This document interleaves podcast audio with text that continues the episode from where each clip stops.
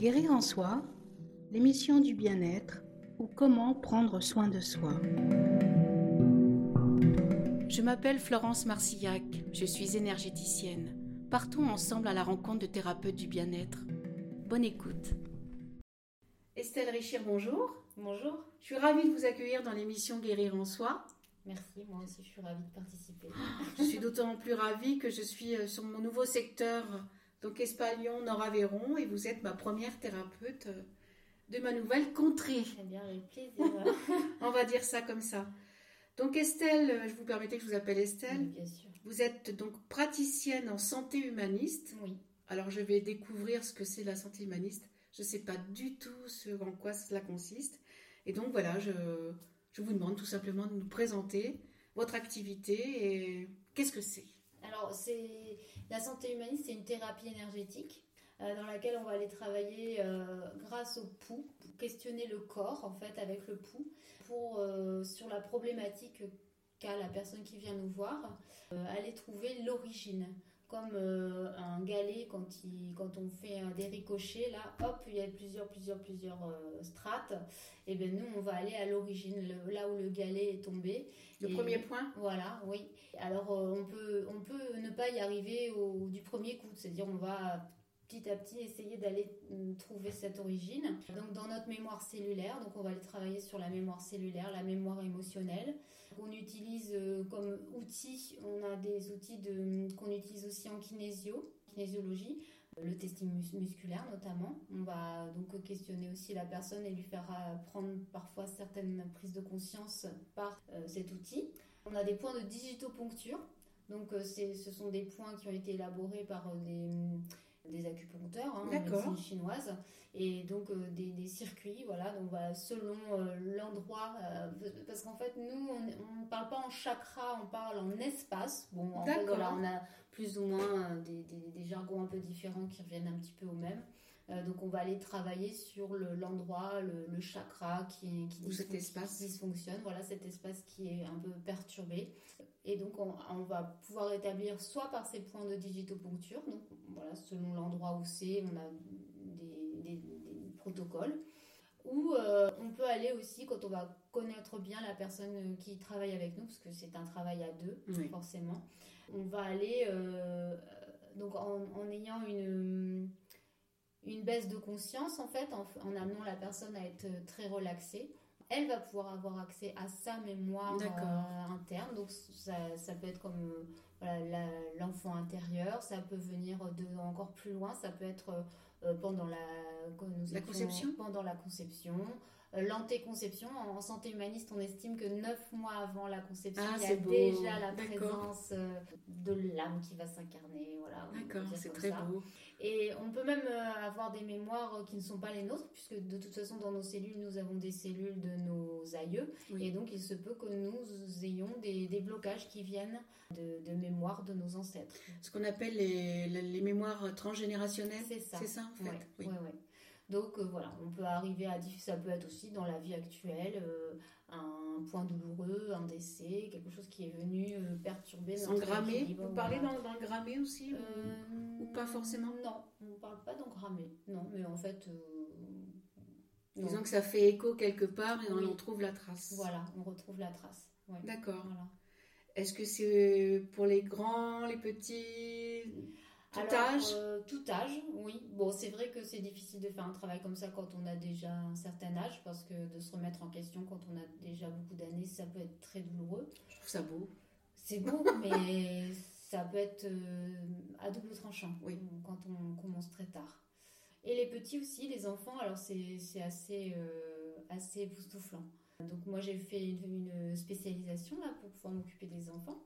Et donc c'est très impressionnant en fait la manière dont euh, sur un... Alors moi j'ai pas eu l'occasion de le faire moi-même, mais quand j'étais en formation sur des bébés, mais c'est impressionnant le les réactions du bébé euh, quand on lui en fait on vient c'est pour ça qu'il faut être bien aguerri parce que c'est le seul moment euh, c'est avec les enfants qu'on vient leur raconter leur histoire en fait. C'est beau ce que vous dites. Et alors que avec les adultes on les laisse venir eux-mêmes à l'histoire. C'est eux qui doivent la trouver nous même si on, a la perception avec le pouls on a compris des choses, on n'a pas, on ne le dit pas parce que c'était la personne de, de le trouver elle-même. Et ça, euh, en fait, notre professeur, donc ma, professeure qui est Martine Savès, hein, qui a inventé cette méthode, a passé beaucoup de temps à nous vraiment insister sur le positionnement de thérapeute. C'est-à-dire que absolument pas, nous ne devons prendre la main sur le, ce que va ressentir la personne, même si nous avons des informations qui mm. peuvent nous arriver, parce qu'évidemment on s'entraîne à, à, capter des choses, et puis de toute façon on capte aussi des choses avec le pouls, avec le corps de l'autre, mais si la personne n'est pas prête à le recevoir, absolument, oui. voilà, c'est pas à nous d'aller dire à la personne euh, des choses qu'elle n'est pas prête à entendre. Donc toujours on teste. En fait, ce qui est bien, c'est qu'avec cet outil du pouls, on teste toujours si on vient de recevoir une information, est-ce que la personne est prête à l'entendre? Non. Ah, alors on se tait. Sinon, si vous sentez, euh, vous pouvez l'aiguiller un peu. Oui, euh, alors oui, on peut, bien sûr. Oui, oui, oui. Et après, c'est à elle de faire le boulot parce que nous, il nous manque on n'a pas l'information. On a une partie de l'information, mais pas tout. Par exemple, voilà, pour vous donner un exemple concret, je vais trouver que la personne là, elle ne trouve pas, par exemple, l'âme sœur, on va dire. Hein. On vient me consulter parce qu'elle n'arrive pas à trouver l'âme sœur. Et moi, donc en faisant le, le, bilan au pouls, je trouve qu'il euh, y a un dysfonctionnement, euh, euh, je sais pas moi, pendant la grossesse, en, lien avec sa maman. Et alors là, peut-être le pouls peut me dire, ben, oui, mais elle n'est pas prête à l'entendre. Donc là, je ne dis rien. Ou alors, oui, elle est prête à l'entendre, je le dis. Et là, en fait, ça va faire son travail. Elle, elle va les rechercher. Et puis après, moi, évidemment, je fais aussi un point de digitoponcture si on n'est pas prêt encore à aller euh, voir vraiment loin, loin, loin. Sinon, après, quand on se connaît, on peut, voilà, on va, je vais amener la personne à, à se relaxer. Et donc, euh, comme ça, elle pourra avoir une, euh, un accès à sa mémoire, sa mémoire cellulaire. Et les, infos, les informations vont arriver toutes seules. C'est-à-dire, ah oui, alors qu'on penserait qu'on ne se souviendrait jamais. De ça, ça monte, ça vient. Mais oui, ça vient dans la sensation dans le corps. Euh, on va ressentir les émotions, la peur. Euh, oh, mais là, qu'est-ce que je me sens J'ai peur. Ah bon Et pourquoi vous avez peur et, et en fait, la personne d'aujourd'hui qui est là sur la table de consultation va aider cette euh, l'enfant antérieur ou la personne qui était là à cet âge-là. Donc en fait, elle s'aide elle-même. Elle aide la, la partie d'elle-même qui a eu ce ce dysfonctionnement. Ou ce traumatisme, ce traumatisme qui euh, vient faire dysfonctionner encore aujourd'hui parce que c'est enregistré comme ça dans la cellule. Donc en fait, nous, c'est comme s'il y avait un, un, château de cartes, mais là, il y en a une, elle est très mal placée, et donc on est obligé de tout, euh, tout mettre à plat pour, euh, pour remonter, remonter. et donc c'est ce qu'on fait avec ce travail mémoire cellulaire. Donc on va faire reprogrammer, oui, vous me parlez d'engrammer, mais nous on parle plutôt de reprogrammation. On va reprogrammer la cellule parce qu'elle a eu cette info-là, et il se peut que ben, aujourd'hui, alors l'exemple aussi qui est assez marquant, c'est les enfants, euh, qui sont par exemple un enfant euh, qui, euh, tout début de grossesse, la maman n'en voulait pas de cet enfant. Elle s'est dit, ah mince, encore une grossesse, le rejet, déjà 3 ou 4. voilà, il y a un sentiment de rejet qui est très court, parce qu'après, quelques semaines après, finalement, oh, bah non, finalement c'est chouette, encore un enfant, je suis contente, elle va, très bien vivre la grossesse, être heureuse, etc. Mais il se peut que le petit, euh, la petite cellule a entendu ça. Et là, elle, a capté ça. elle a capté ça, cette petite cellule qui va se développer avec ça en tête. Et donc, ça, on peut avoir un enfant qui va être euh, hyper actif parce qu'il va vouloir montrer à sa maman qu'il est bien là. Euh, oui, oui, je suis là, t'inquiète, euh, je vais bien venir t'embêter comme tu l'as cru là. Ou au contraire, qui ah mince, ma maman me veut pas, alors on va avoir quelqu'un qui est très introverti, qui va pas vouloir. Puis la peur de l'abandon. du rejet, c'est énorme. énorme. Ça, ça, joue dans tellement de plans sur la vie, c'est énorme. énorme. Donc voilà, donc alors après effectivement hein, quand on se dit, euh, comme je parlais de, du galet qui a fait les, les, ronds dans l'eau, les ronds dans l'eau, c'est on peut, on voit aussi nous comme euh, comme un oignon. Hein, on enlève une peau, puis ah bah il y en a une autre, et puis puis on peut aller revoir. Euh, moi ça m'est arrivé combien de fois, donc parce que dans mon cursus il y a énormément de pratiques sur soi. Et donc, c'est en pratiquant sur soi-même qu'on apprend aussi. Et donc, à chaque fois, on revenait sur, sur ma conception. Je me suis dit, pas vrai, encore, euh, encore avec mon papa, mais c'est pas possible. Pas et voilà, et on y retournait, on y tournait, et après, et à chaque fois c'était vu d'un angle différent. En fait, c'est comme si on, on était un, notre cellule, c'est un diamant, en fait. Et, donc, il y a tellement de facettes. et on va avoir plein de facettes. Il se peut qu'il y ait un même événement, euh, qui, on pense qu'il est guéri, il est guéri sur une, un certain plan, puis en fait, on, ce que on y revient. en fait, il faut guérir chaque facette Enfin, s'il y a besoin. S'il y a besoin. S'il y a besoin. S'il y a besoin. Après, c'est vrai que voilà, il y a. hum, je pense qu'on, si on veut, on peut travailler tout le temps. Moi, je, moi, j'adore ça, travailler sur moi. Je trouve que c'est tellement. Ben, ça commence par soi, j'ai envie Ben, de c'est dire. ça. Et il faut commencer par soi. Oui. En toute chose d'ailleurs. Ben oui. Commencer par soi. Mm. D'ailleurs, prendre soin de soi, c'est effectivement Bah, commencer à se guérir soi. Et ben voilà. Ça commence par On en soi. revient à votre. Oui, oui, oui. à votre, Alors, euh, on- thème guérir en soi. Oui, oui, on a parlé donc euh, avec Estelle en, en off avant de commencer. C'est qu'effectivement, c'est ça commence par soi. Et oui, oui. Ouais. Et, et c'est pour ça que bon, moi, j'allie euh, ce que je fais en santé humaniste avec euh, la parentalité, parce que bah, moi, la parentalité, c'est un sujet aussi qui me, qui vous touche. beaucoup, parce que personnellement, j'ai fait un pas de géant, en fait, au, du moment où j'ai eu mon premier enfant, après mon troisième enfant, j'ai fait, mais c'est énorme toutes les prises de conscience que j'ai eues. Et pour moi, donc voilà, ça, ça vient me toucher parce que j'ai envie que qu'il n'y ait pas que moi. C'est beau, C'est un beau cadeau que vous leur faites. Mais oui, mais, mais euh, j'ai du mal à. Enfin, voilà, je propose des ateliers régulièrement. Et je- ceux que j'ai proposés ont été une grande réussite. Mais pour les faire venir, les parents, je je sais pas. Et ce qui fait que. Prise D'abord une prise de conscience d'eux-mêmes finalement. Ouais. Ça commence par eux, Je pense qu'il y y a quand même il y a de la peur, quoi. Je pense qu'il y a de la peur de. de ce qu'ils vont trouver. Oui, peut-être de ce qu'ils vont trouver ou de, de partager parce qu'ils ont ils ont peut-être pas envie de partager ça parce que c'est vrai que ça peut être euh, alors que je ne juge absolument pas puisque je suis passée par là moi. Mais ça peut on peut avoir peur d'être jugé. Moi, c'est vrai que tout au début, ben, je suis allée parce que moi, je, je me suis trouvée, euh, je, je giflais mon enfant. Je le giflais, je le fessais. Et je me suis dit non, mais c'est pas ce que je veux. Moi, c'est je comprends pas. Moi, c'est hum, je pensais pas que je serais obligée de faire ça avec mon Mm. enfant. C'est pas ce qu'on souhaite au départ. C'est pas ce on- qu'on souhaite et puis on le fait. Et on a, on a une honte de ça. Et du coup, d'aller partager ça, parce que moi, ce que je propose dans les ateliers, c'est des groupes. On n'a peut-être pas envie de partager ça. Mais, et pourtant, euh, justement, on est là pour avancer ensemble. Et, euh, Le jugement de l'autre. ouais. Et, et en fait, finalement, euh, quand on va dans ce type d'atelier, ce type de groupe, on n'est pas jugé, au contraire. Au contraire, on, on- on se sent épaulé, on Oui. se sent ah Compris ouais, il n'y a pas que moi. Compris aussi. Oui, Oui. compris. Après, dans ce que vous disiez tout à l'heure, c'est le, ce retour à cet enfant euh, intérieur aussi. Est-ce que c'est pas la peur de, comme on dirait, de, de lever le couvercle de la marmite et de voir euh, ce qu'il y a dedans alors qu'on a tout fait pour, euh, pour essayer de l'oublier ou de le cacher? Et oui, parce qu'en fait, le, le souci de... Inconsciemment, bien sûr. Mais bien sûr. Parce que le souci, en fait, euh, quand, quand on travaille sur soi et que on vient voir un petit peu, bien sûr, ce que nos parents nous ont apporté, ben, parfois, effectivement, ça va être... Notre parent va tomber d'un piédestal quand même. Hum. Souvent, euh, bon... on- Enfin, moi, personnellement, voilà, j'ai eu une éducation de mon papa qui était euh, très, très sévère, euh, très stricte et où j'avais pas assez... De liberté? j'avais pas assez de liberté, non J'avais pas de, je devais baisser les yeux et me taire. Et ça, c'était horrible. C'est horrible quand on est enfant. Et donc ça, je, voilà, je, je voudrais que les enfants n'aient plus ça. C'est Mm. bien.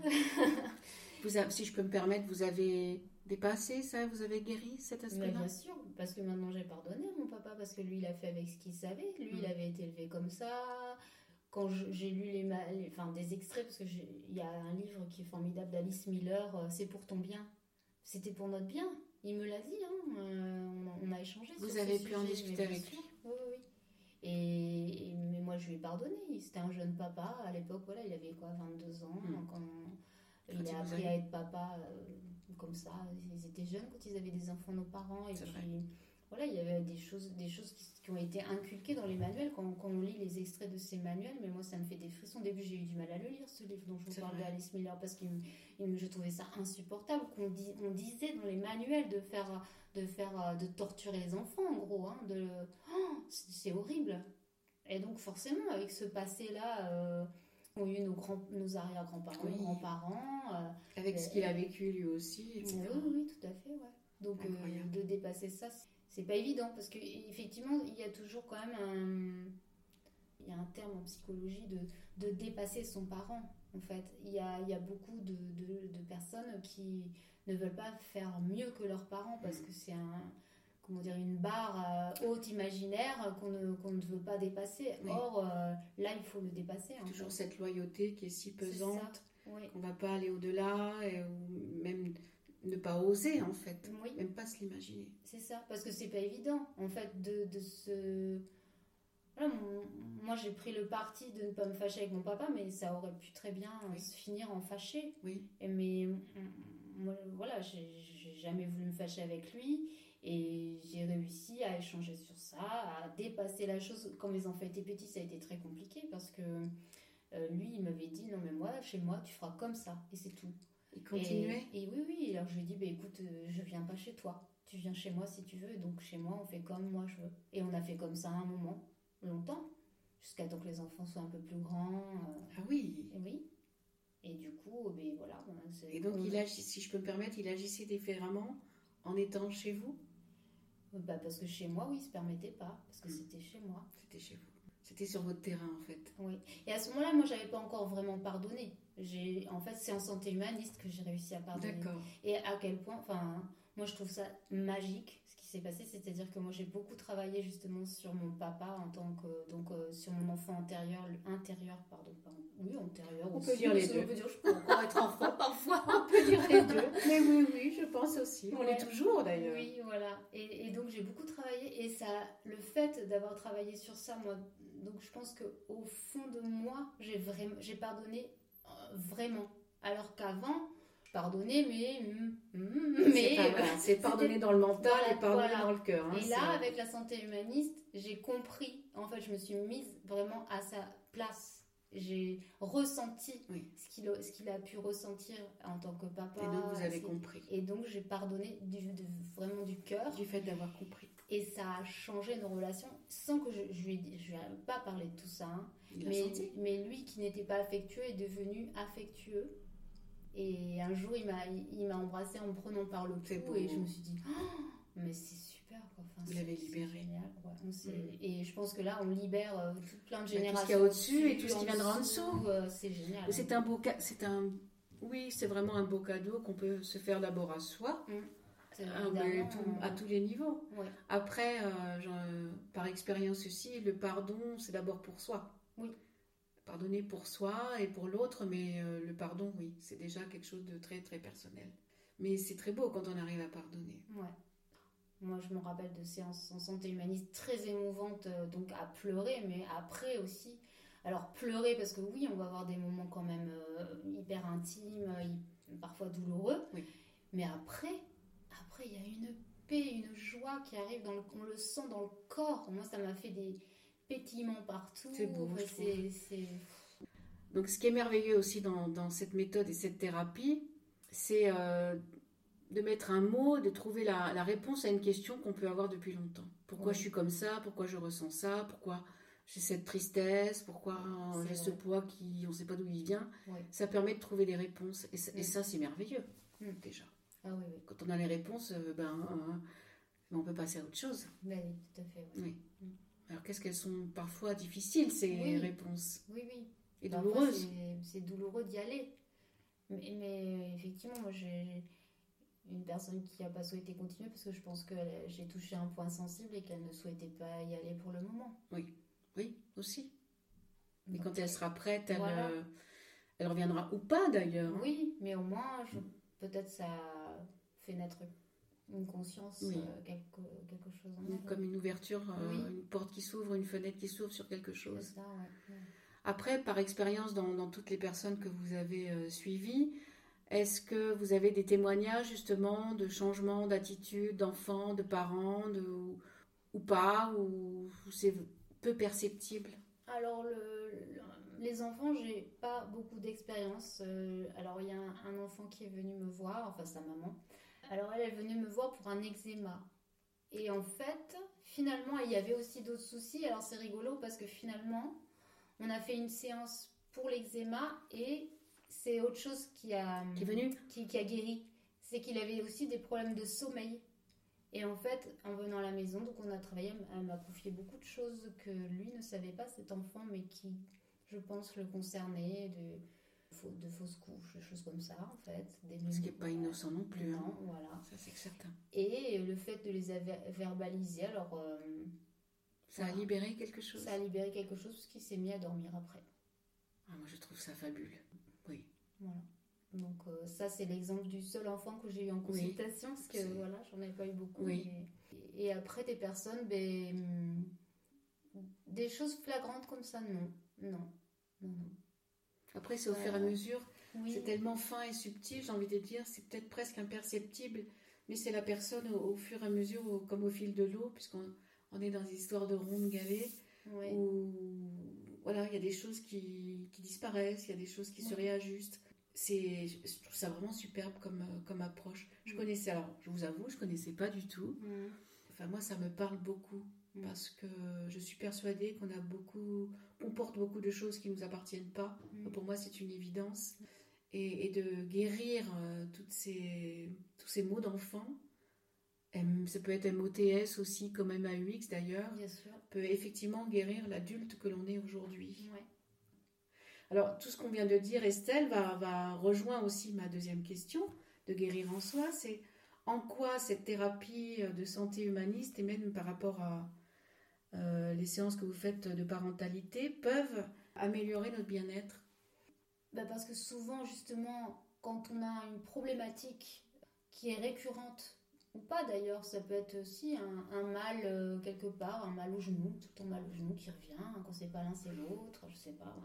Et bien d'aller d'aller chercher mais pourquoi ça revient tout le temps malgré l'opération, pourquoi c'est passé à l'autre, ah tiens, donc ça, voilà, parce que les mots euh, viennent nous dire ce que voilà le en fait le corps exprime à sa façon oui, de cette façon-là. On vient chercher ce que le mal a dit, mm. hein, ce que le, ce qui vient nous dire parce que quand on est malade, qu'on a on porte quelque chose qui qui va pas, ça vient nous dire quelque chose mm. sur notre corps. Donc euh, d'aller chercher ça, bah, bien sûr. Donc euh, effectivement, si on si on va chercher un petit peu plus loin. ce qui nous fait mal, c'est sûr, ça peut faire mal plus sur le coup. Mais après, ça libère parce que une fois qu'on a compris pourquoi on a mal, le mal, il n'y a plus lieu d'être. Hein. Exactement. Donc, euh, ça peut être sur, que ce tant sur le plan physique que, psychologique. Émotionnel aussi. émotionnel, mais bien sûr. Quelque chose qu'on ne comprend pas, pourquoi ça nous provoque une émotion ou pourquoi euh, euh, j'ai des personnes qui, sont, qui ont régulièrement des cycles comme ça de, non-envie de, faire les choses, de, peu de dépression. D'être abattu. Voilà, et pourquoi? Pourquoi euh, ça revient à certains cycles, etc. Donc, euh, oui, euh, le bien-être, bien sûr. Après, par rapport à la parentalité, quand on un enfant, si on veut bien s'en occuper, être dans la disponibilité pour ne pas être dans la dans la violence, les violences ordinaires. Hein. donc les violences ordinaires, ça serait de ne pas écouter leurs émotions, ce qui est quand même hyper fréquent. J'en vois tous les jours autour de moi, mais je pense, je pense qu'on ne sait pas. On ne sait pas à quel point, moi-même avec des adultes, hein, euh, à quel point on a un mode de communication, bah, on ne nous apprend pas à communiquer en fait. Hein. nous apprend pas. Et donc, à quel point un mode de communication différent pourrait nous, bah, nous rendre la vie, mais. J'ai envie de dire, c'est aussi simple que ça. Mais oui. Moi, je vois en fait, euh, quand mes enfants étaient. Quand, donc, quand mon premier enfant était petit, j'ai pris conscience de cette, euh, façon de communiquer bienveillante, d'accueillir les émotions de l'enfant. Et après, tout un tas de. Donc, parce que moi, je fais des ateliers Faber et Maslich. C'est une méthode américaine. Alors, euh, voilà, elle, est très très ancienne. Hein. Elle, a, elle, a plus de 60 ans cette méthode, je ah crois. Oui, hein.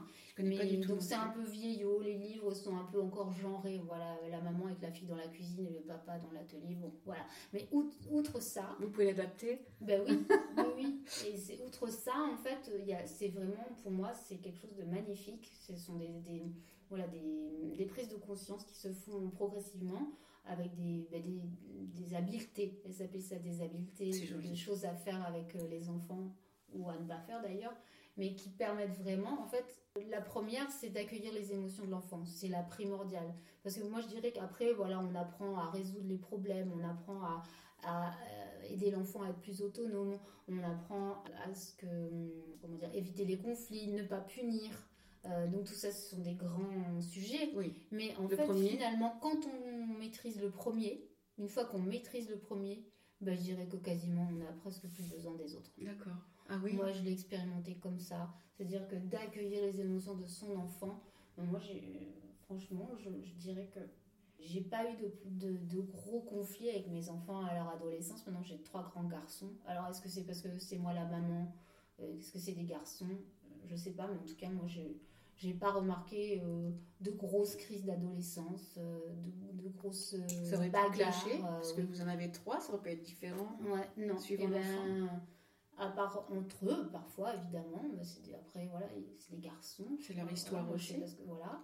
Mais en fait, moi, j'ai, je trouve que j'ai une relation avec mes garçons très belle. Et alors, certes, on peut avoir des conflits et ce que ce soit très beau aussi, hein, mais j'ai pas eu euh, de gros conflits. Euh, c'est plus compliqué. On a toujours réussi à, parler et, moi je pense que l'accueil des, émotions c'est primordial. Et moi, en fait, je me rends compte que quand je suis vexée ou quand je suis pas bien, mais je me rends compte que quelque part, en fait, finalement, un adulte de mon entourage n'a pas écouté mon émotion. Et c'est comme une frustration? Ouais. C'est-à-dire parce qu'en fait, tout de suite, on veut être dans le conseil. Mm. Mais, mais c'est, c'est presque inné, je veux dire, mais tout le monde, mais même par gentillesse, on va vous dire Oh, mais vas-y, mais je te conseille si, oh, bah, tu devrais faire là. C'est, c'est, c'est, pas méchant, hein. C'est pas méchant du tout. On n'a pas, enfin, on n'a pas, on n'a plus envie d'entendre ça. Mais non, voilà. Et en fait, on se sent mais vraiment infantilisé. Mais je crois que vraiment dans ce pays, on est infantilisé. Au-delà de ça, Estelle, j'ai envie de dire, c'est on se sent jugé en fait. Voilà. Et c'est ce qu'on fait constamment avec les enfants. Constamment. Mais non, mets-le, ce pull, il fait froid dehors. Mais et si l'enfant, lui, il a chaud? Oui.